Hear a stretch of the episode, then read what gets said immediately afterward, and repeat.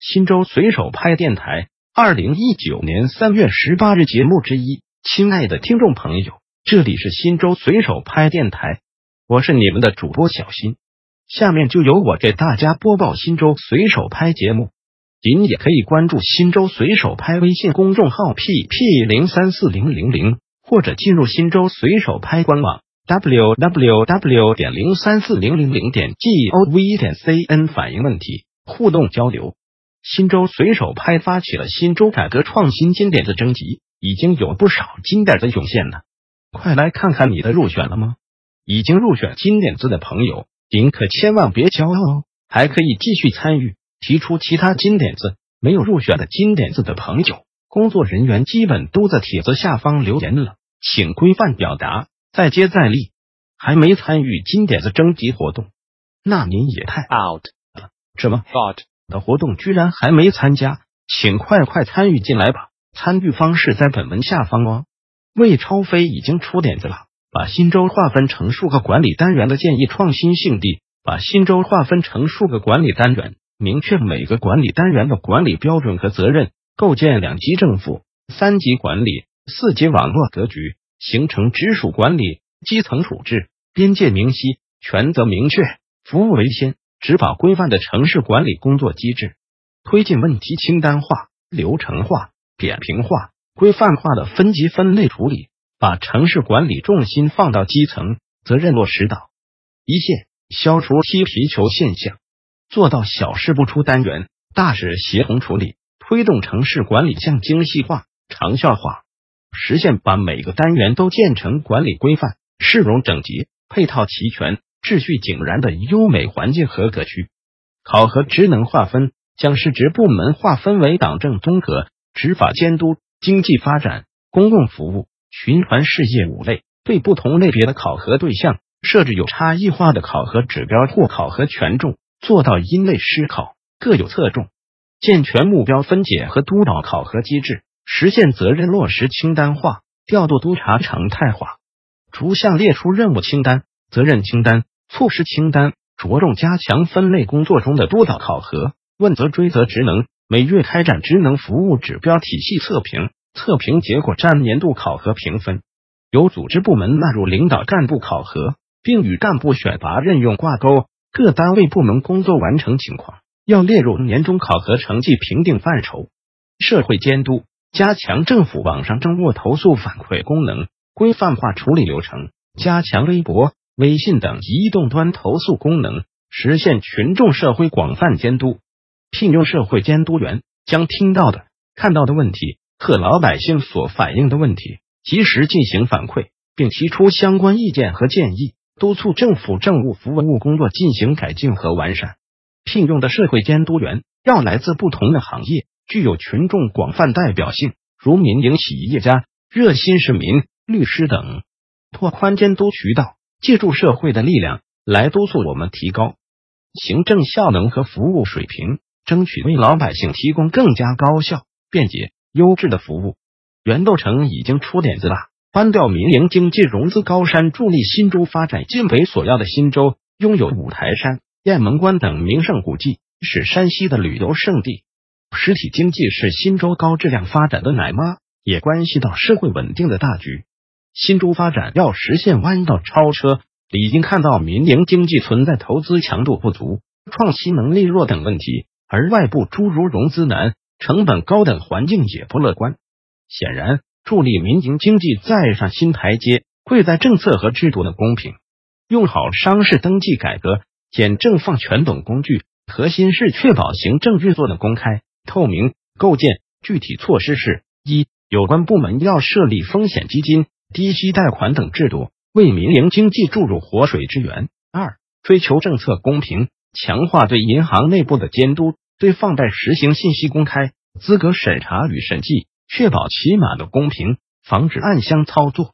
三、建立专业团队，完善风险管控。一是政府提供的贴息贷款要缩短审批流程、精简程序和手续；二是对项目要开展后续的跟踪和服务。像创业培训，不能搞一锅粥，理应结合知识、能力、项目、区域等要素，因人而异，多点私人定制，注重质量控制、品牌树立、绩效管理等提升。三是对于市场前景，有关部门要利用大数据分析，建立风险防范的预警机制，也可组织到发达地区或企业参观，吸收经验教训，使民营经济的大格局中找准位置。银行可以进行科学考察、评估，并在项目对接、市场容量等层面帮助这类企业练好内功。四是建立容错机制，没有人能随随便便成功，允许失败、宽容失败，理应成为共识。展开来讲，不久前国家出台了对创业失败者的优惠政策，核心是有关部门推出了帮扶政策，不妨帮创业和企业分析原因，继续提供项目、资金。技术等再投入，助他们东山再起。从长远来看，扶持民营企业、中小微企业的工具很多。先保证民营经济活下来，继而实现增效益。核心在于企业家精神的准确定位，锲而不舍的追求，与爱一行、专一行、精一行的工匠精神有着异曲同工之妙。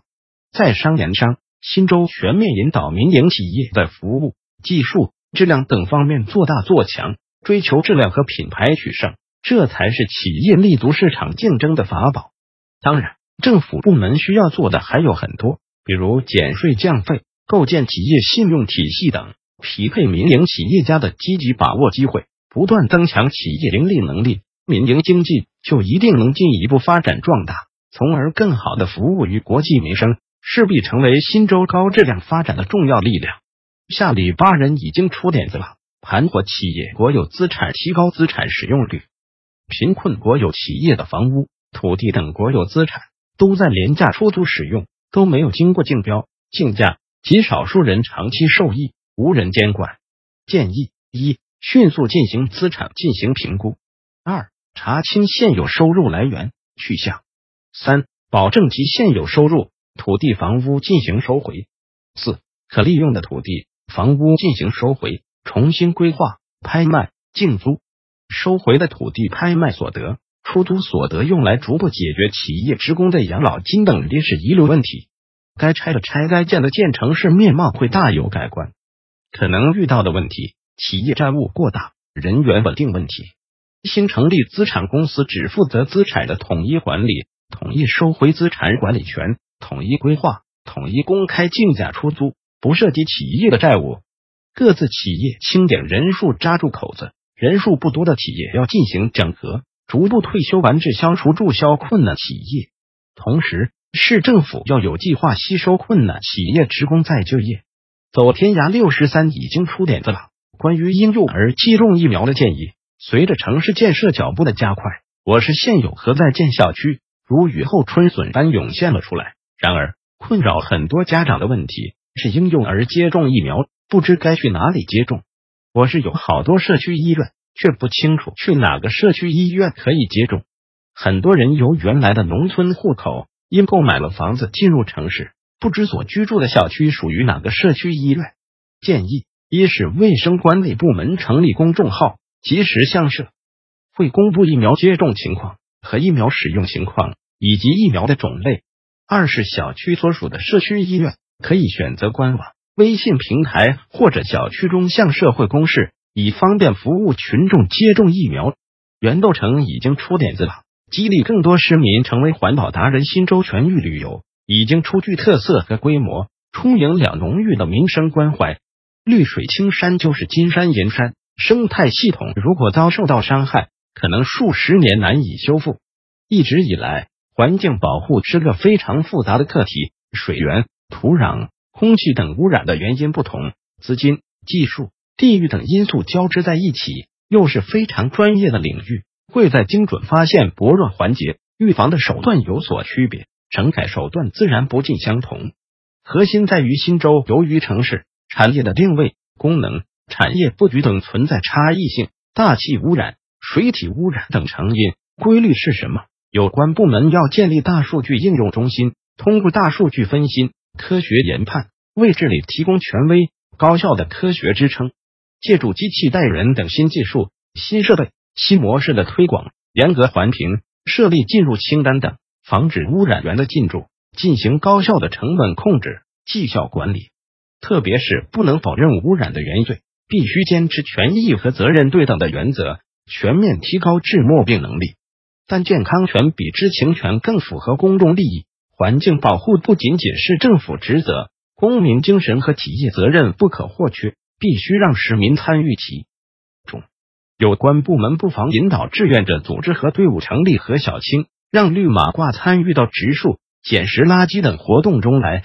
推出环境举报奖励，组建流域监督者队伍，最好鼓励作风正派、具有专业知识的各界人士，特别是企业探索成立民间合常。既可以向有关部门反映举报污染的线索，提出针对性意见；